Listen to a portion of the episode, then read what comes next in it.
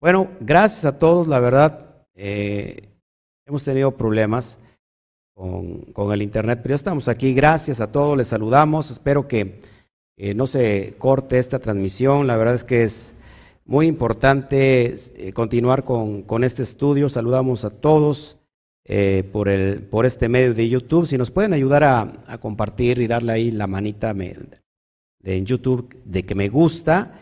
Y si me ayudas a compartir, por favor, te lo voy, te lo voy a agradecer. Saludamos ya a todos. Eh, en YouTube vamos a, hacer los saludos mientras Esperamos que se vengan más personas. Stephanie Medina, gracias por estar con nosotros. Angélica Berrones, desde eh, creo que Ecuador, saludos. Rose, Estados Unidos, gracias. Luis Pérez, República Dominicana. Norman Rivera, desde Puerto Rico. María Vargas, eh, gracias desde Costa Rica, que nos está viendo. Gracias, María Vargas. Eh, ¿Quién más? Verónica Rojas, la comunidad de Utah en Estados Unidos. Verónica y toda su familia y toda la comunidad que está creciendo allá. Un fuerte aplauso y abrazo hasta allá. Bendiciones, que el Eterno me los bendiga. Eh, también está Montesión, eh, Pastor Bayrón Cisneros desde Guatemala, Carlos José Lezama, gracias desde, desde Costa Rica, Nelly Telles, Colombia, Carlos, bueno, Carlos Lezama, ya lo saludé, Consuelo González de New Jersey, ¿qué más? Israel Matamoros, eh, gracias por estar con nosotros, Stephanie Medina, eh, ¿qué más? Eh, Normanica Chavachalón, y bueno, está, ya, está, está escuchando bien, ¿verdad? De este lado tenemos a Janet Cancel desde Puerto Rico, Nelly Telles, bueno, Colombia. Eh, ¿Quién más? Norman, Normanica, ya la saludé. Carlos Garduño desde Ciudad de México. Ok, perfecto. Otra vez estamos teniendo problemas. Espero, espero que si, que si no, este, si se me sigue cortando, voy a tener que cortar la transmisión y, esperar para la tarde ver si hay, si hay ahí un refresco, porque me, se me está trabando demasiado, pero demasiado. Espero que, híjole, ustedes me van, se van guiando si se me va, si se va parando. ¿Sigue? ¿Sigue? Ok, bueno, aquí me está parpadeando mucho. Bueno, vamos hermanos, hoy entramos eh, a este estudio de Hebreos capítulo 8 y es importante que vayamos analizando todo, todo el contexto de lo que hemos estado estudiando. Así que acompáñame, por favor. Abrimos nuestra Brit Hadachá en el capítulo 8 del libro de Hebreos y hoy vamos a ver eh, el mediador de un nuevo pacto y que estamos hablando del, contexto mesiánico, por supuesto, de Yeshua y vamos a ver que el autor pone o dispone de, de esta cosmovisión de quién es este mediador.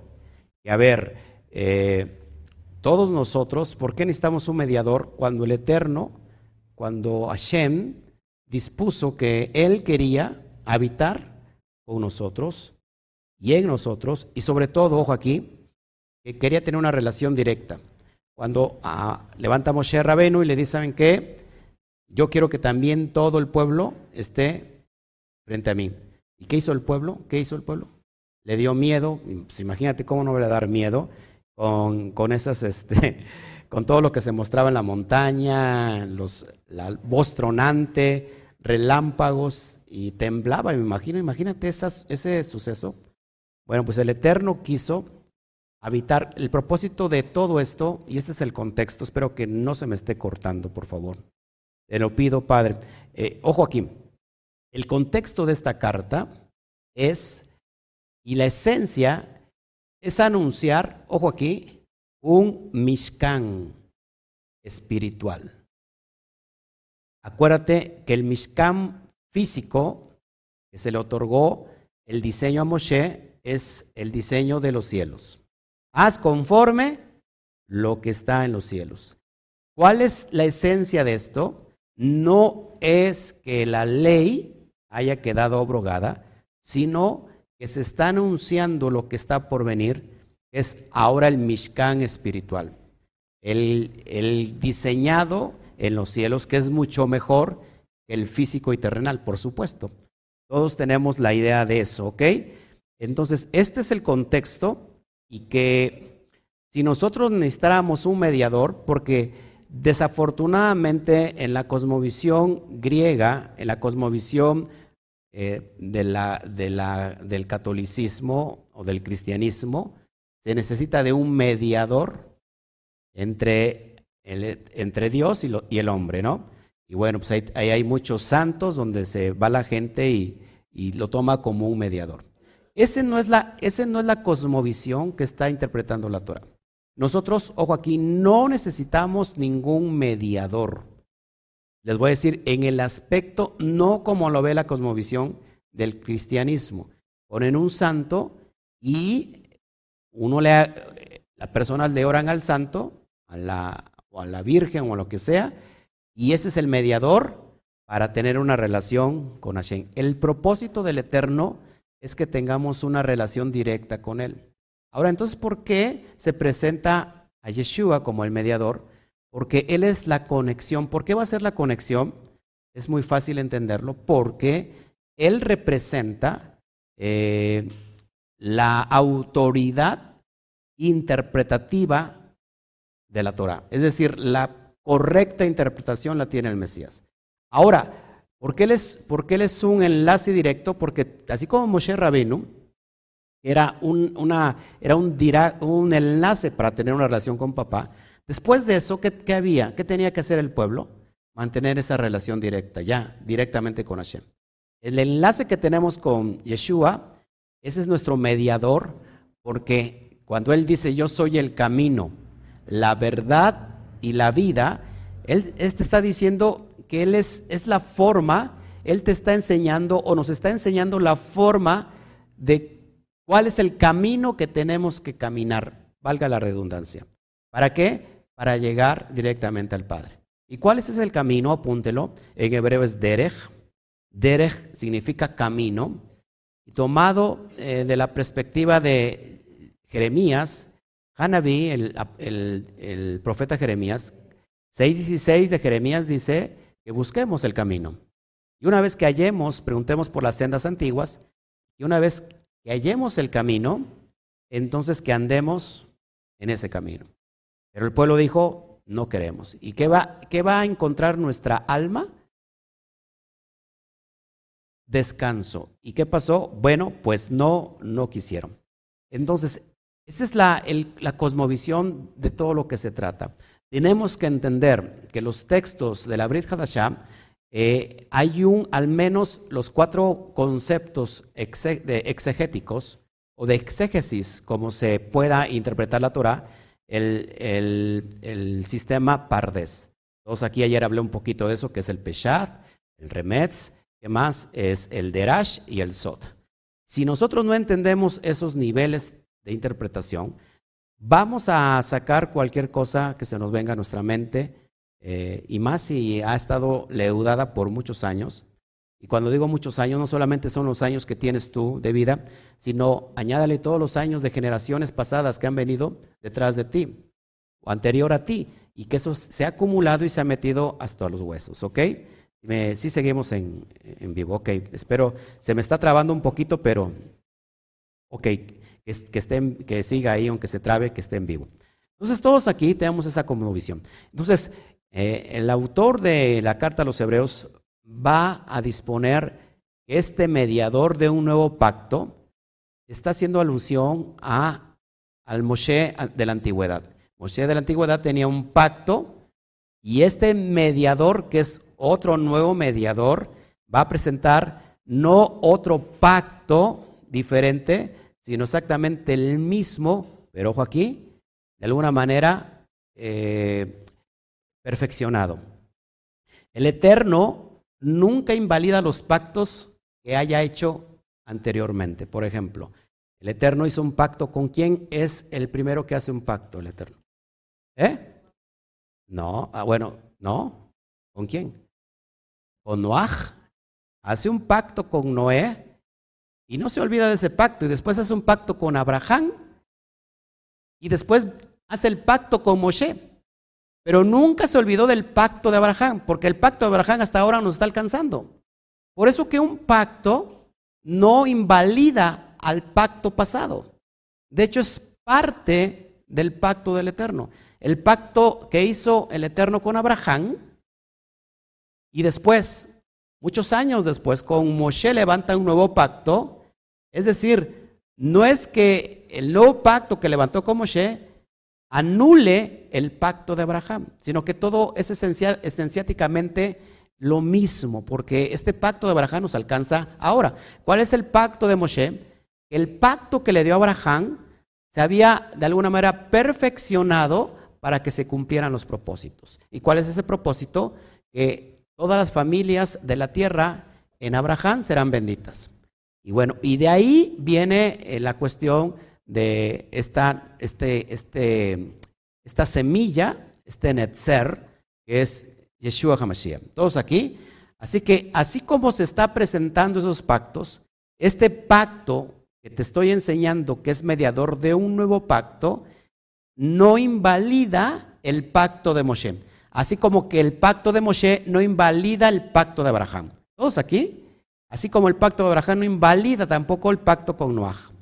Porque hasta ahorita el Eterno se ha acordado del pacto. ¿Cuál fue la señal de que puso como pacto para que no se le olvidara a nuestro Padre, eh, que puso una señal en los cielos? Porque acuérdate que destruyó la tierra con una gran inundación. El arco iris. Pondré ese pacto, esa señal, para que no me olvide del pacto. Así que todos los pactos están vigentes. Porque los pactos son uno encima del otro. No es que venga un pacto y quite el otro. Esa es la perspectiva que estamos estudiando. ¿Me están entendiendo aquí? Creo que es muy fácil entender. Bueno, vamos entonces a meternos en el, verso, en el verso 1, y dice así, ahora bien, el punto principal de lo que venimos diciendo es que tenemos tal sumo sacerdote, en hebreo es Gadol, el cual se sentó a la diestra del trono de la majestad en los cielos, haciendo referencia que viene un Mishkan, un templo mucho mejor que el físico. Todos estamos de acuerdo aquí que todo lo que es celestial es mejor que lo terrenal. ¿Sí? Ahora, no significa que por eso, que aunque el templo físico no es tan bueno como el celestial, significa que por eso va a desechar lo que el Eterno ha diseñado para sus hijos. Recordemos que todo tiene que ver con cielos y tierra. Esa es una alusión de que nosotros tenemos que ver con cielos y tierra. Adán fue creado del polvo de la tierra y fue creado del aliento divino de Hashem, cielos y tierra. De hecho, la palabra Adán se compone de dos palabras hebreas. Adamá que tiene que ver con polvo de la tierra, literal, y dam, que tiene que ver con sangre. Sangre y tierra. Es por eso que nosotros cuando estamos entendiendo estos conceptos y no conocemos la contextualidad hebraica, podemos desviarnos, como, como, muchos, como muchos lo hemos hecho cuando eh, venimos de, de la cristiandad. Verso 2. Ministro del santuario y de aquel verdadero tabernáculo. La palabra tabernáculo en hebreo es mishkan, que tiene que ver con tienda, mishkan, que levantó a don hombre. Está haciendo referencia al verdadero tabernáculo, al verdadero mishkan. Entonces, ¿el, el mishkan que encontramos en el desierto es falso? No, sino que es una copia, es una, ¿cómo se puede decir? Una réplica de lo que está en los cielos. Nuestro cuerpo, que representa el Mishkan, este cuerpo, ojo aquí, es, eh, eh, ¿cómo se puede decir? Es la analogía, es la representación o el ejemplo de que vamos a tener también un cuerpo celestial. ¿Sí? Adán estaba cubierto de luz, no tenía eh, ropa como nosotros, era vestidura. De hecho, el estado de Adán era divino usaba no solamente el 10% de su mente, su capacidad intelectual, como tenemos a Albert Einstein, que con el 10% de su capacidad intelectual, todo lo que creó, ahora, Adán funcionaba con el 100%. Nosotros no funcionamos ni siquiera con el 10%. Hay algunos que usan cuando mucho el 4 o el 3%. Ya estamos hablando de personas que son muy avanzadas. Ya super eruditos y, ¿cómo se llama? Y, y super avanzados, el 10%, pero como Albert Einstein. Entonces el hombre era, tenía una manifestación divina. Nuestro cuerpo, este cuerpo físico, es un ejemplo de el, del cuerpo celestial. Todos hasta aquí. Entonces, uno representa lo físico y otro representa lo, celestial, lo eterno. Este Mishkan representa lo físico, representa nuestro cuerpo del ejemplo divino que, vamos, que nos vamos a llenar y, va a ser nuestra morada, nuestro cuerpo. Seguimos. Si se me corta, me dicen. Fíjate, Isaías 7, 48, 49 me llama mucho la atención. Dice, si bien el Altísimo no habita en templos hechos de mano, como dice el profeta, el cielo es mi trono y la tierra el estrado de mis pies. ¿Qué casa me edificaréis? Dice Adonai, o cuál es el lugar de mi reposo. En otras palabras, amados hermanos, el Eterno no habita en templos humanos, en templos hechos de la mano del hombre, en, templos hechos de piedra, de cemento. A eso me refiero. Su morada no es física, su morada es espiritual. Nada lo puede contener Hashem. ¿Qué puede contener al Eterno? Si lo llena todo. De hecho, en la cosmovisión eh, judía se cree que el Eterno se extrajo de la materia para que pudiera existir lo que nosotros entendemos como creación. ¿Por qué? Porque llenaba todo el espacio. No sé si me explico. Tuvo, que hacer una extracción, extracción para que entonces pudiera crear. Por eso nosotros eh, existimos y por eso se le conoce como el infinito a Él, el Todopoderoso. No hay nada que lo pueda contener. Dice, ¿qué me puedes hacer tu morada a mí, hombre? Si yo abarco todo. Si, ¿Qué casa me vas a edificar? ¿Cuál es el lugar de mi reposo? O sea, eh, el cielo es mi trono y la tierra es estrado de mis pies. O sea, ¿de qué me estás hablando? Esto es una analogía directa de que el Eterno habita en templos espirituales. El templo espiritual está funcionando dentro del, templo físico, es nuestra alma, nuestra neshama, que algún día tiene que ser librada completamente del físico. Muchas personas cuando mueren, el alma es apartada y el polvo vuelve al polvo y el espíritu vuelve al eterno que lo dio. Es la neshama, la parte elevada. Así, eh, algún día nosotros eh, pasaremos el proceso de la muerte. Y cuando dice Pablo, aquí les digo un misterio, un sot, esto es bien profundo, algunos no van a morir. Algunos de los que están aquí no morirán, sino que serán transformados en un abrir y cerrar de ojos. Así de repente pasarán, pasaremos de cuerpos físicos, terrenales, a cuerpos celestiales, celestes. ¿Todos aquí? ¿Vamos entendiendo el plan? Ok. Seguimos, verso 3. Dice, porque todo Cohen Gadol está constituido para presentar ofrendas y sacrificios. Todo Cohen Gadol está constituido para presentar ofrendas y sacrificios. ¿Para qué es la ofrenda y el sacrificio?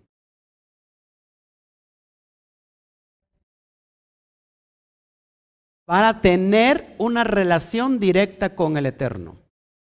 ¿Por qué el Eterno tenía que tener como condición ofrendas y sacrificios. Él, entonces, podemos decir que él ama la sangre. Es un ojín sediento de sangre. ¿O qué es esto lo que está pasando? Esto vino a causa de la desobediencia del hombre. El plan, repito, no son las ofrendas y los sacrificios, porque Hashem bajaba todas las tardes a platicar con Adán. ¿Todos aquí? El propósito es tener una relación directa con el Eterno. Pero las ofrendas y sacrificios vinieron precisamente porque por la desobediencia de Israel. Dice, ofrendas y sacrificios está constituido todo todo descendiente, descendiente de, Aarón, por lo cual es necesario que también éste tenga algo que ofrecer. Y ahorita vamos a estar escudriñando las cuestiones levíticas, porque si nosotros no entendemos este concepto, no vamos a poder entender la carta a los hebreos. Y creo que esta carta para muchos se le hace muy, profunda y poco entendible, para muchos. ¿Pero por qué? Eso significa que entonces no han estudiado la, la Torah. No han estudiado las cuestiones de, la ley, de las leyes levíticas, por ejemplo. Si a alguien se le, se le hace difícil, es que entonces en realidad tiene que tener más esmero en estudiar la Torah. No sé si me están entendiendo. Bueno, verso 4. Así que, si estuviese sobre la tierra, ni siquiera sería Cohen, sacerdote, habiendo, aún sacerdotes que presentan las ofrendas según la ley, la Torah. Está hablando de este mediador que está anunciado y que este mediador no iba a funcionar como alguien en la tierra, sino como algo que se había perfeccionado. Y es lo que está tratando de anunciar el autor de Hebreos a, ojo aquí, ojo aquí, a judíos, a judíos. ¿Cuál es el público, el receptor? Judíos. Gente que conoce la Torah. Por eso está hablando con mucha familiaridad términos como los korbanot, términos como hatat, términos como, eh, eh, este, ¿qué más? Eh, las ofrendas que se presentan según la ley de Levítico, cosas que para un gentil promedio o un creyente promedio, esto no le vuela la cabeza porque no sabe. Ahora, pero también, ojo aquí, que no, no, tengamos que hacer irresponsable a Pablo, porque en el capítulo 7 de Romanos dice que él está escribiendo a los que conocen la ley. Cheque rápido el texto, Romanos capítulo 7, y para que no nos salgamos por la tangente, porque a mí me gusta mucho, como el video se me corta mucho, voy a estar casi, este, ¿cómo se llama? Con las puras pantallas. No es que sea yo una pantalla, pero sino para que no se me corte. Vamos a Romanos 7, rápido, y a mí, me encanta estar escudriñando con usted la Torah como debe de ser. Dice verso 1, ¿acaso ignoráis? 7, Romanos 7, versículo 1, ¿acaso ignoráis? Hermanos, pues hablo con los que conocen la ley, que la ley se enseñorea del hombre entre tanto que éste vive. Le está hablando a la comunidad de, que estaba en Roma, a una comunidad, a una Keilah, a una sinagoga judía que tenía creyentes de origen gentil. Que los creyentes de origen gentil que estaban en la comunidad de Roma no eran ignorantes. Por eso Pablo dice, hablo con los que conocen la ley no lo, con los que la ignoran. Entonces cuando, y, híjole, y, la verdad es que lo digo con mucho respeto, es que luego se me ofende, pero en verdad es con mucho respeto. Yo no sé cómo hablarlo en otras palabras, pero cuando, y me voy a poner yo de ejemplo para que no estar incomodando a las personas, que, nos, les amamos, este, no importa que estén eh, en, el, en Roma todavía. Me voy a poner yo de ejemplo. Cuando yo leía cualquier carta de Pablo, yo era un ignorante absoluto de la ley. Sin embargo, predicábamos de Pablo como si en verdad supiéramos lo que estaba predicando Pablo. No sé si me, si me explico. Entonces tienes, estaba en mi púlpito, cristiano, eh, sí, con la iglesia cristiana, con las butacas cristianas, con la Biblia cristiana, y estaba yo hablando algo que ni siquiera conocía ni entendía. Eso es bien importante que lo tengamos, porque si nosotros somos ignorantes de la Torah, y cuando digo somos ignorantes, y éramos unos totalmente ignorantes porque decíamos la ley quedó caducada. La ley es para los judíos y es antigua, esa ya quedó. Ahora nosotros tenemos una nueva ley y somos el nuevo Israel. La teoría del reemplazo. ¿Quién, ¿Por quién vino la teoría del reemplazo? Apúntelo, Marción del Ponto.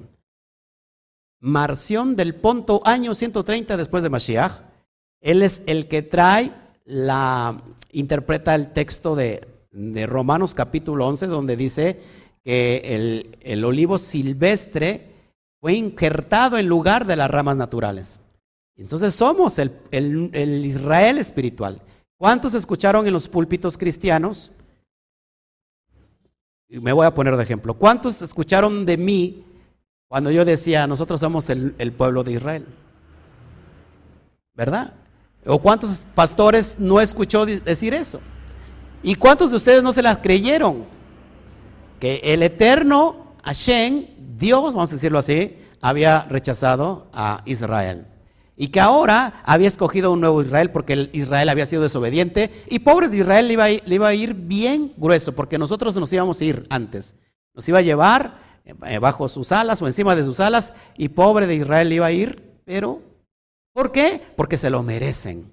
¿Por qué? Porque los judíos mataron a Jesús. ¿No decíamos eso? Y había un odio incomprensible hacia el pueblo judío. Odio que vino de una mala interpretación. Por eso explicaba yo ayer que el término literal tenemos que tener mucho cuidado para poder interpretarlo. Lo literal en el hebreo es peshat. El peshat a veces no se puede entender en lo literal.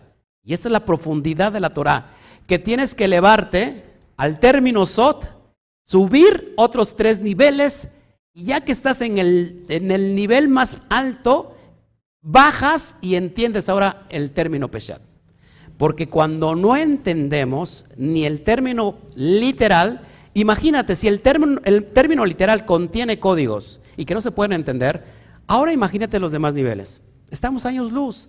Es claro, venimos con una mente desacostumbrada a, la perspectiva de la Torah, a, la sabiduría del Eterno, y entonces empezamos a, ¿cómo se puede decir? A interpretar conforme nosotros hemos aprendido. ¿De quién? De alguien que fue ignorante. Y ese ignorante este, aprendió de alguien más que fue ignorante. Y la ignorancia se fue ¿qué? reproduciendo. Y ignorante, amados hermanos, no es, no es una ofensa. Yo mismo soy ignorante.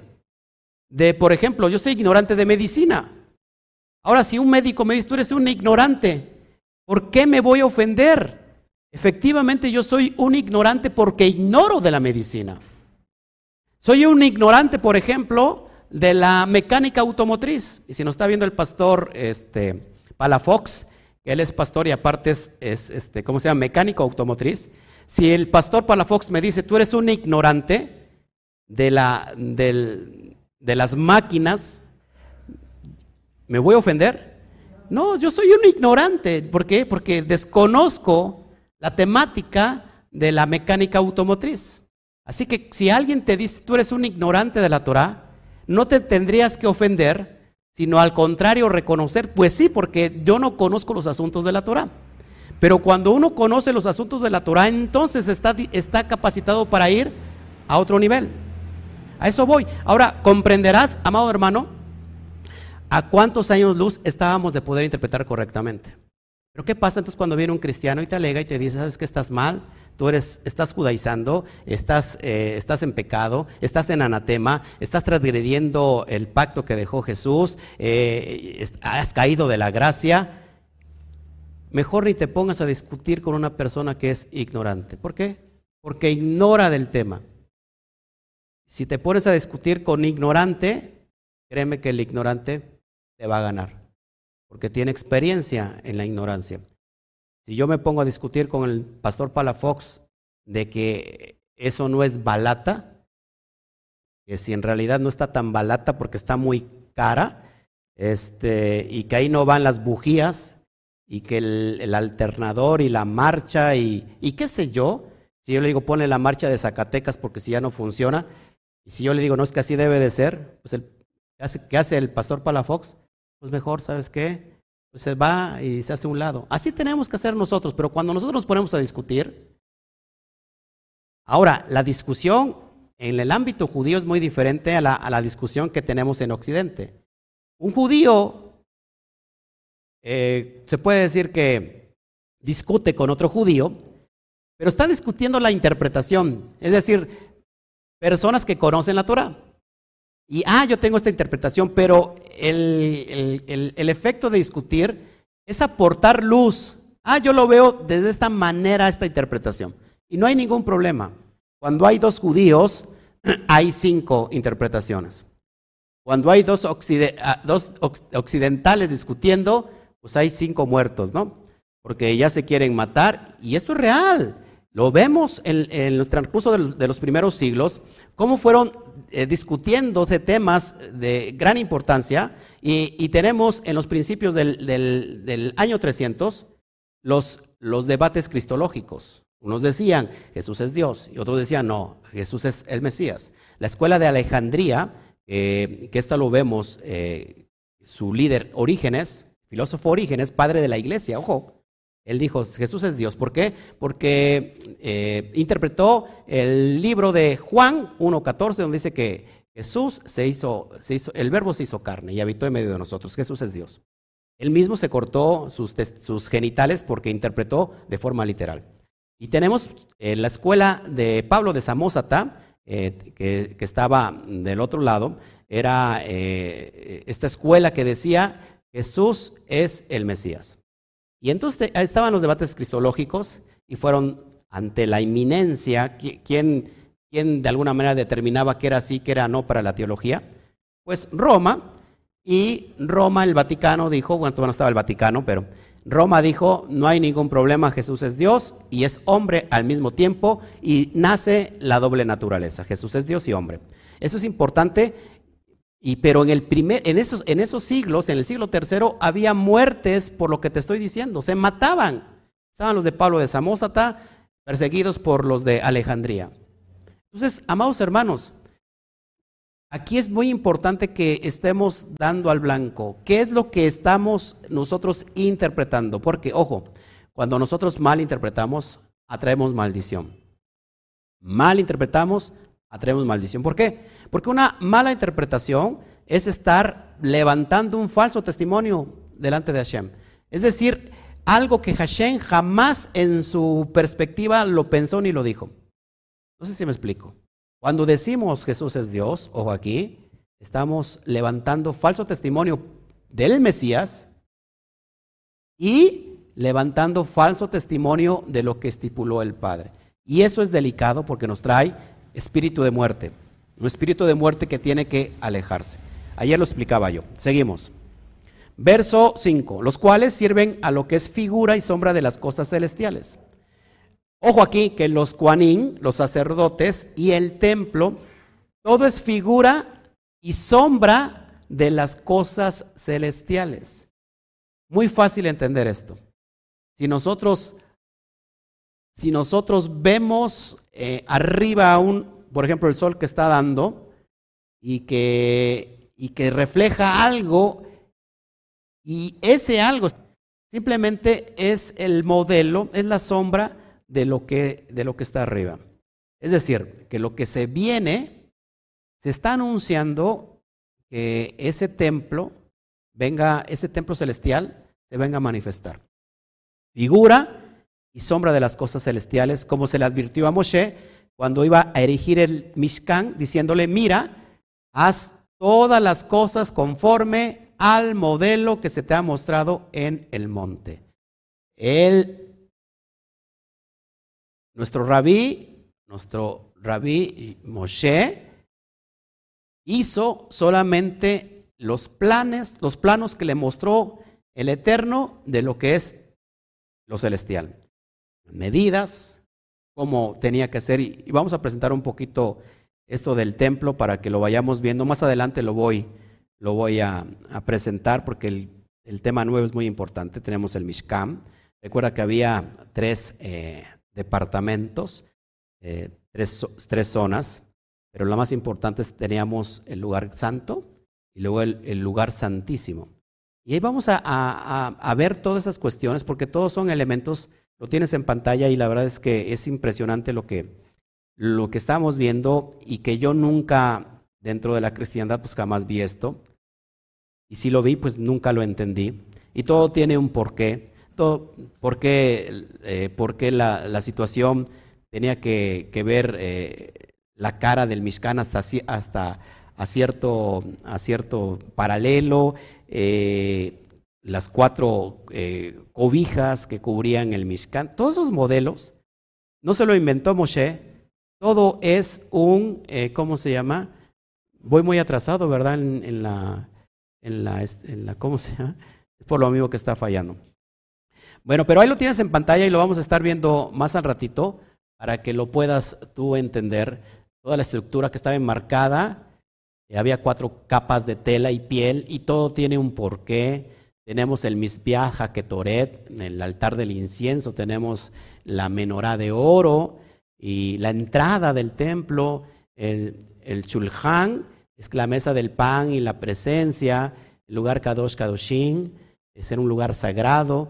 Todo eso lo vamos a ver al ratito y te lo, y te lo muestro porque todo, todo, todo tiene que ver con redención, todo tiene que ver con los tiempos finales y todo tiene que ver con el sello del cumplimiento de las promesas que les dio Abraham, a Isaac y a Jacob, completadas después por Joseph y terminadas por Efraín. ¿Sí? Entonces, al rato lo vamos a ver. Seguimos avanzando. Verso 6. Pero ahora tanto mejor ministerio es el suyo. Está hablando de Yeshua como Cohen Gadol, cuanto es mediador de un mejor pacto, de un mejor pacto. Es decir, ¿por qué un mejor pacto? ¿Que el, pacto que hizo con Moshe era defectuoso?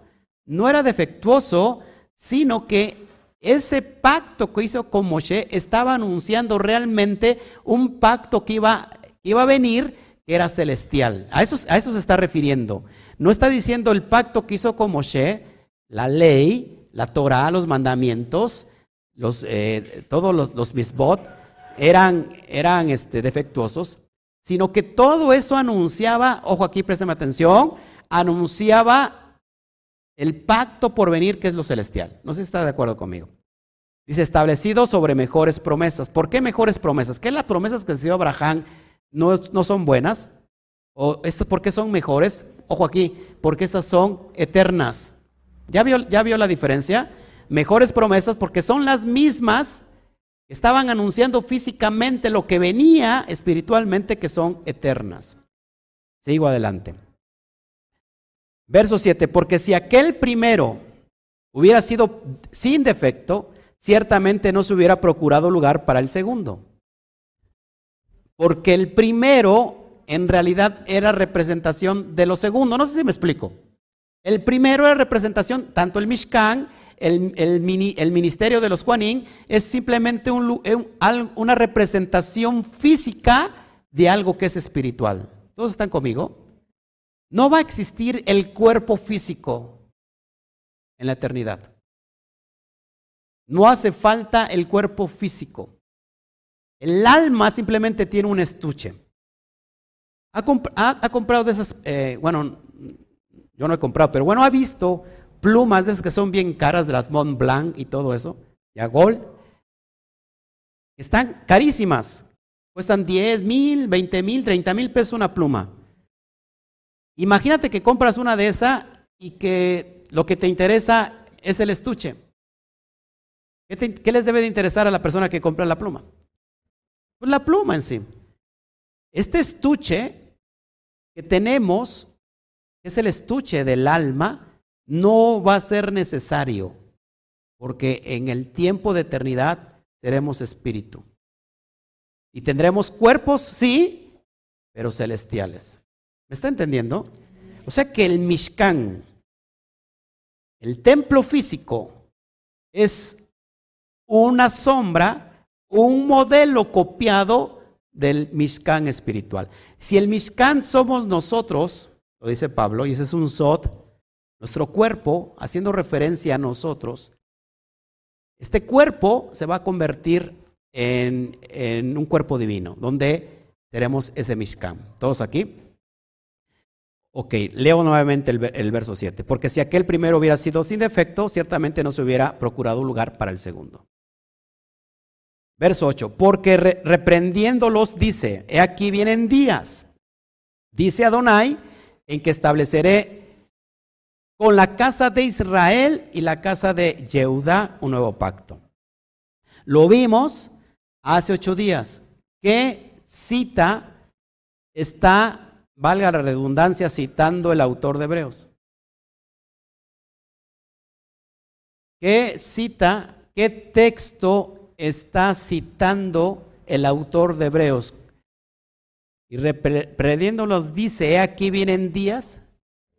Jeremías 31, 31, Jeremías 31, 31 al 33. Y es lo que va a citar nuevamente porque será casualidad que hace ocho días lo citamos y otra vez lo vuelve a citar el autor estableciendo lo que les estoy diciendo, verso 9, no como el pacto que hice con sus padres el día que los tomé de la mano para sacarlos de la tierra de, de Misraín, de Egipto, porque ellos no permanecieron en mi pacto y yo me desentendí de ellos, dice Adonai. Verso 10, por lo cual ese es el pacto, ojo aquí, que haré con la casa de Israel. Después de aquellos días, dice Adonai, pondré mis leyes en la mente de ellos y sobre su corazón las escribiré y seré por ellos eh, Hashem, Elohim, y ellos me serán a mí por pueblo.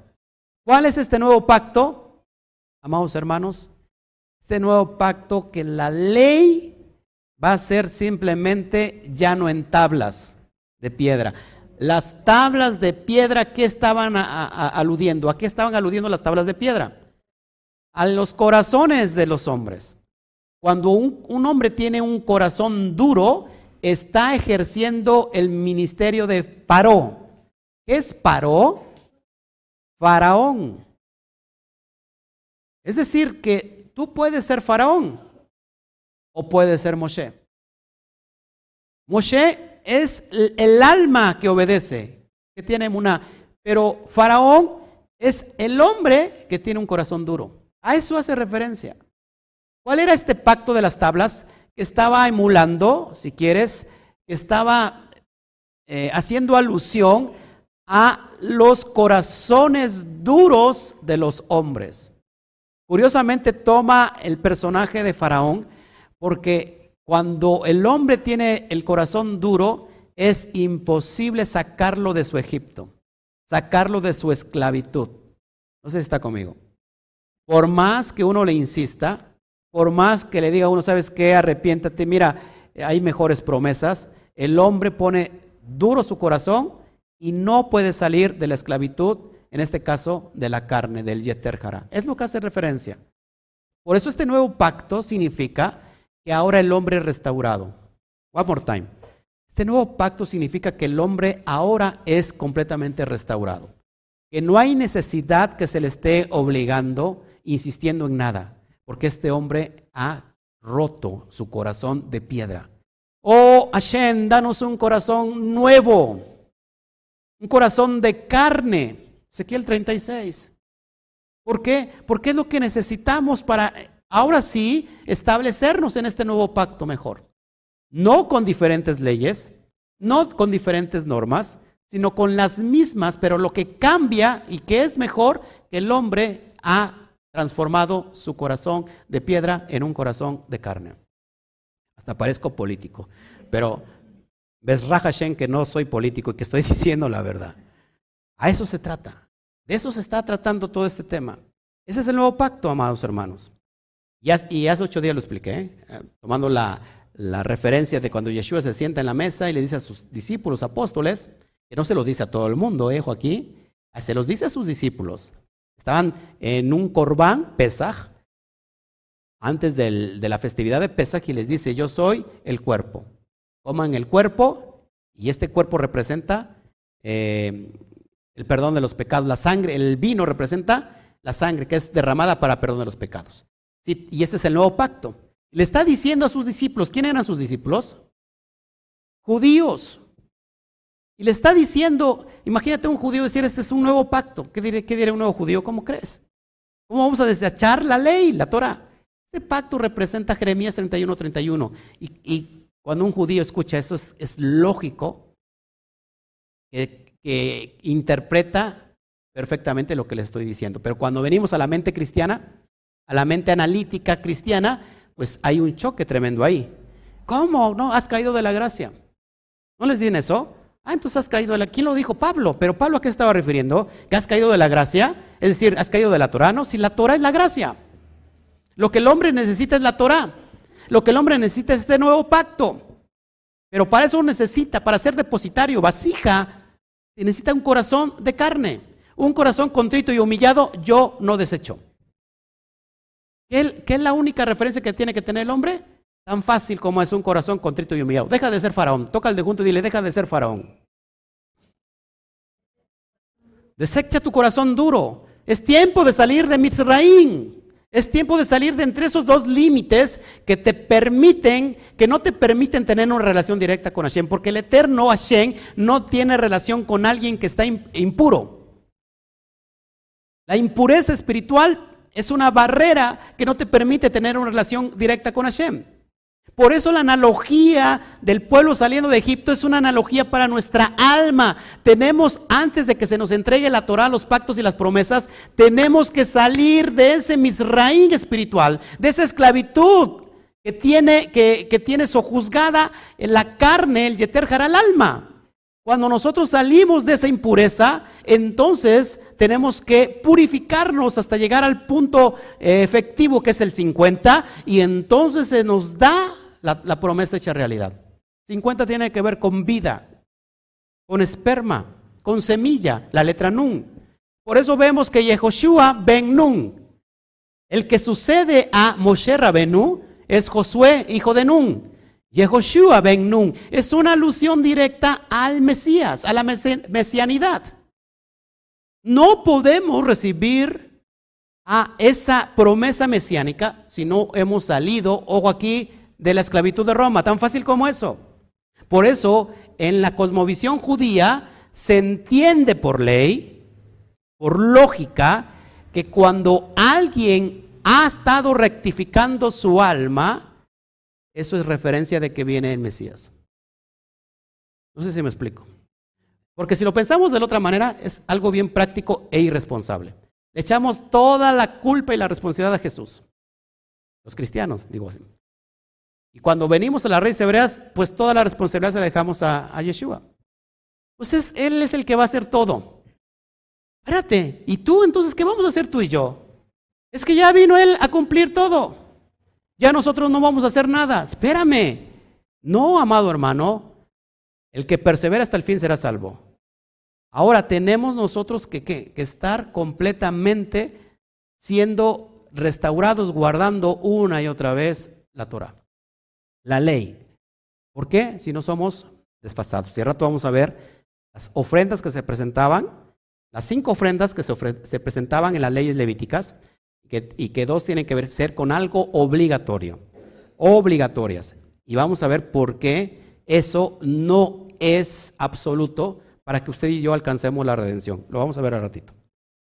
Entonces, y, y ninguno enseñará a su prójimo, ni ninguno a su hermano diciendo conoce a Donai, porque todos me conocerán desde el menor hasta el mayor de ellos.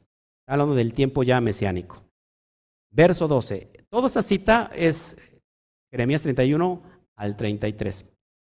Verso 12, porque será propicio a sus injusticias y nunca más me acordaré de sus pecados y de sus iniquidades. ¿Por qué Hashem dice nunca más me, me acordaré de, de sus injusticias, de sus pecados, de sus iniquidades? ¿Por qué dice eso? ¿Cuál es el contexto? A ver si alguien me lo agarró y me puso atención. ¿Cuál es el contexto?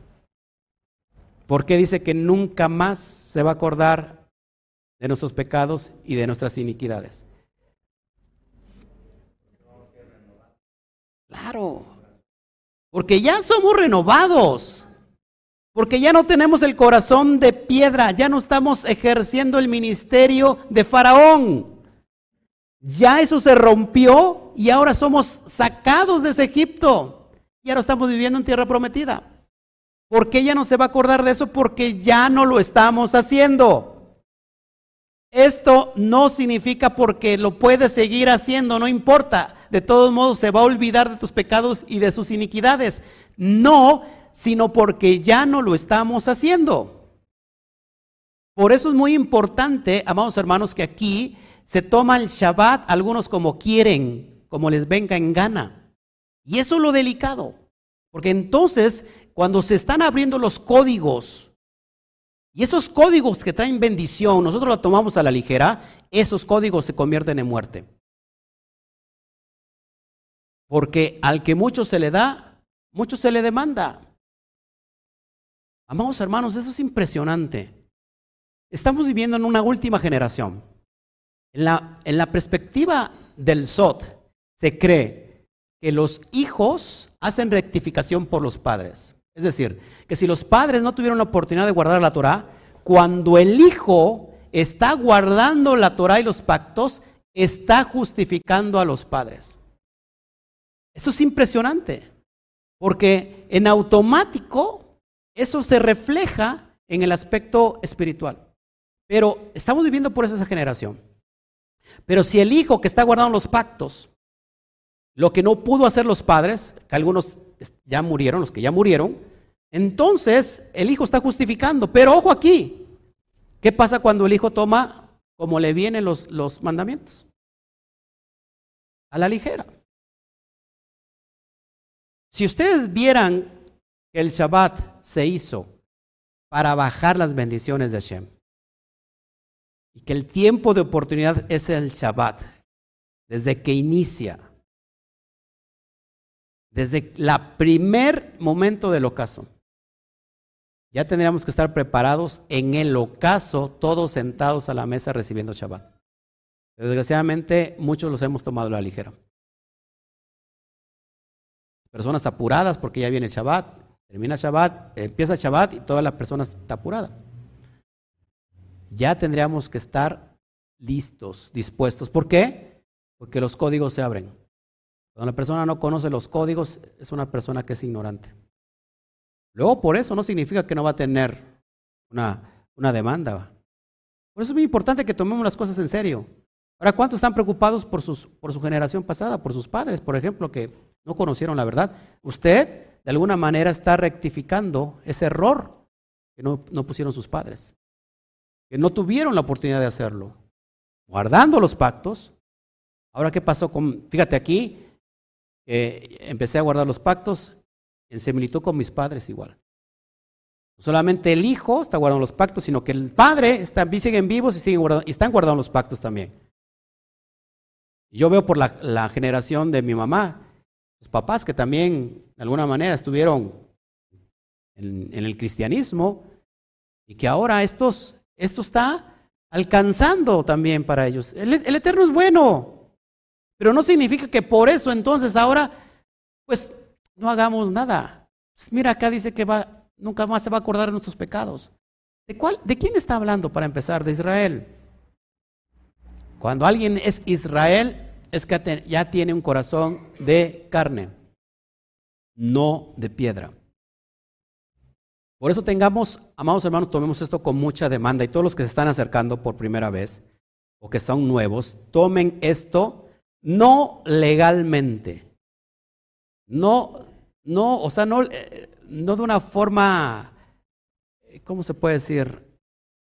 Ajá, religiosa forzosa, porque acuérdense que por mucho que hagas, nunca, nunca vas a llenar el Shabbat, porque el hombre no se hizo para el Shabbat.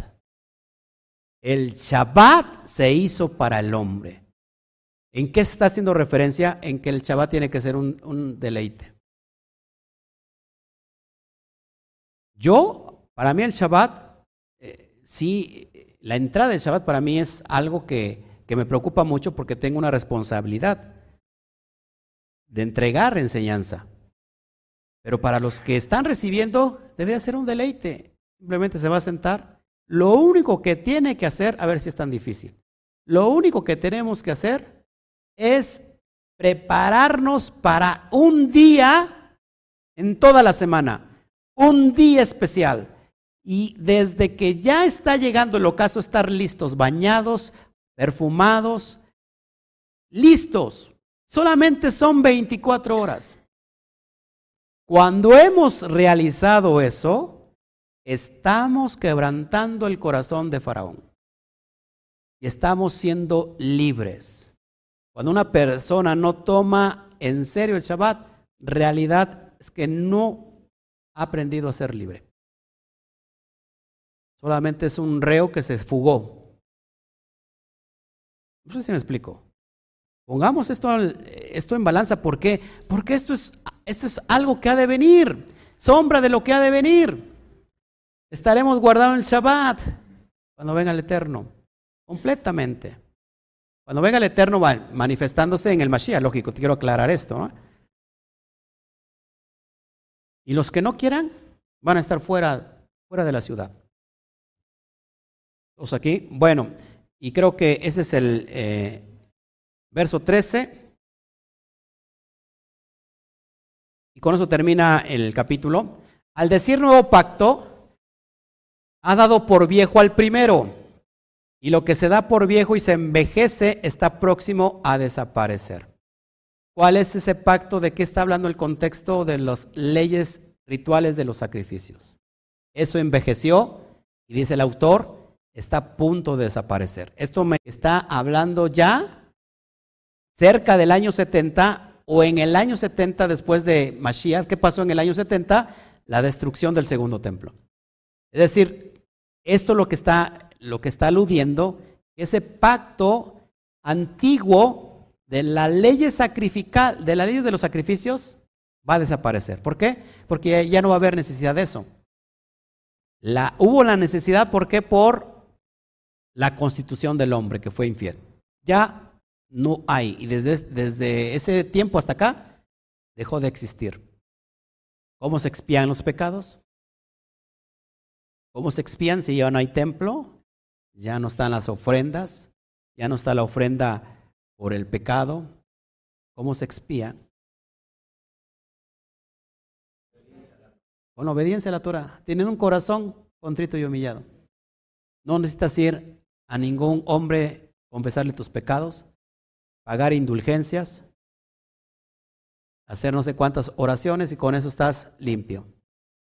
Está, tenemos hoy los atributos de ese Sadik que nos enseñó, esos atributos son de él, ¿eh?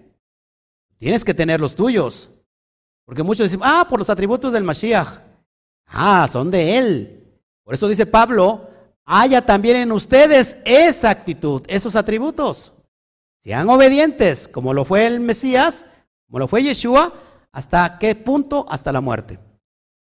Entonces, esos atributos del Mashiach nos está enseñando cómo tenemos que hacerle tú y yo para poder expiar ahora nuestros pecados.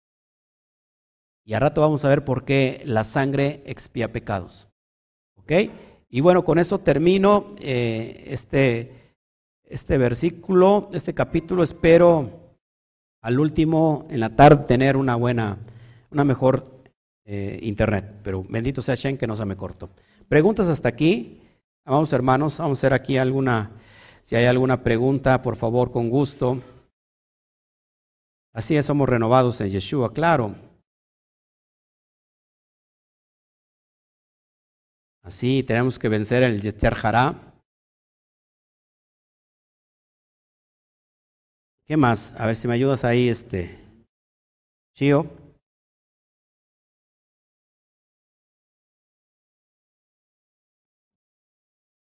¿Estamos en vivo todavía? Sí, sí, sí. Bueno, no sé si haya alguna pregunta. Me falló demasiado el internet, ya no fue asunto mío. Esperemos que en la tarde esté mucho mejor porque lo que voy a entregar es, es muy largo. Vamos a ver el capítulo 9, el cual tiene 28 versículos y que es algo que, que nos va a dar mucha luz. Bueno, Tan fácil como eso entonces. ¿Todos entendemos aquí? ¿Por qué, por qué Hashem no, no, le dio la Torah a Israel estando en Misraim? Es lógico. Porque Misraim representa al hombre que está corrompido, el hombre que está corrupto. Misraim, representa el hombre que está en el paganismo. No puede recibir la Torah porque la Torah es algo kadosh. ¿Es para qué? Para purificar al hombre. Por eso la alusión, y eso lo he dicho, los, primer, los tres primeros libros es una alusión a nosotros, al hombre. Bereshit o Génesis representa al hombre caído. Adán pecó y cayó. ¿Qué le sigue? Shemot, Éxodo, representa al hombre rescatado. Y el libro de Levíticos representa al hombre restaurado. ¿Todos aquí? No podemos ser libres si nosotros queremos seguir en Misraim, en Egipto. Nosotros, ¿cuál es el poder de, de la Teshuvah? Que se rompe un código y ejerce una, una fuerza, un poder que viene a tu vida para librarte del Yeter ¿Por qué? Porque ejerce la Teshuvah un poder para romper el carcelero que te vigila de día y noche y te tiene juzgado, que es el Yeter ¿Por qué? Porque la Teshuvah es, un, es una oportunidad para romper con ese carcelero. Ayer lo expliqué. Porque cuando hacemos Teshuvah, la primer prueba que tú manifiestas es la oposición. Ojo, que si no has manifestado oposición, realmente no estás volviendo. Realmente no estás volviendo. Cuando uno hace Teshuvah, se presenta oposición, luchas, pruebas, ¿Por qué? Porque el Eterno nos está dando una oportunidad de matar el físico, matar el Yeterjara, hacernos libre del Yeterjara. Está dando la oportunidad de que ahora tú ejerzas dominio sobre el Yeterjara. Cuando hacemos eso, amados, hemos hecho Teshuvah. Y entonces podemos ser benefactores de, los, de las bendiciones del Eterno. Pero si seguimos en Misraín, no podemos recibir. No se puede mezclar lo santo con lo profano. No sé si me explico. Bueno, pues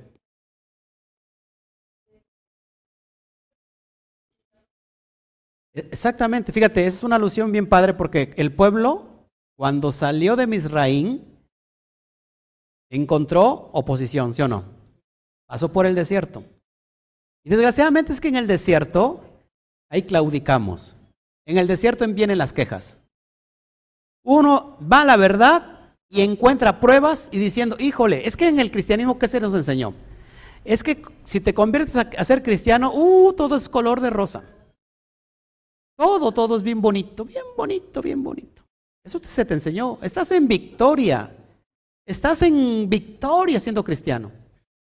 Pero, ¿qué pasó con el pueblo de Israel? Pasó por el desierto. Y en el desierto realmente muchos claudican, porque entonces empiezan a quejar.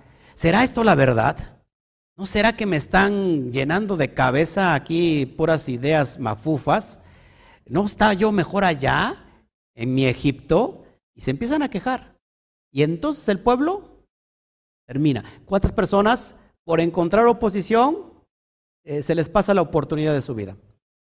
Y ya no reciben ellos la, la bendición, sino la generación que viene después de ellos. Porque ellos tienen que morir en el desierto. Entonces, tú decides venir a la verdad haciendo teshuva, pero vas a encontrar oposición. Tú decides morirte en el desierto o pasar el desierto muy rápido para que puedas entrar a la tierra prometida. Esa es la alusión para el hombre. ¿En qué parte estamos? ¿Ya salimos de Misraín? Si ya salimos, estamos en el desierto. ¿Qué estamos haciendo en el desierto? ¿Nos estamos quejando? ¿O estamos diciendo, Baruch Hashem, toda Rabashem, muchas gracias Hashem por todo lo que estás haciendo, aún en el tiempo del desierto? Como decía Pablo, yo sé estar en abundancia y sé estar en escasez. Como decía Job, Hashem dio. Además, el desierto es una oportunidad para ver milagros. Si no estás pasando por el desierto, te has perdido la oportunidad de los milagros.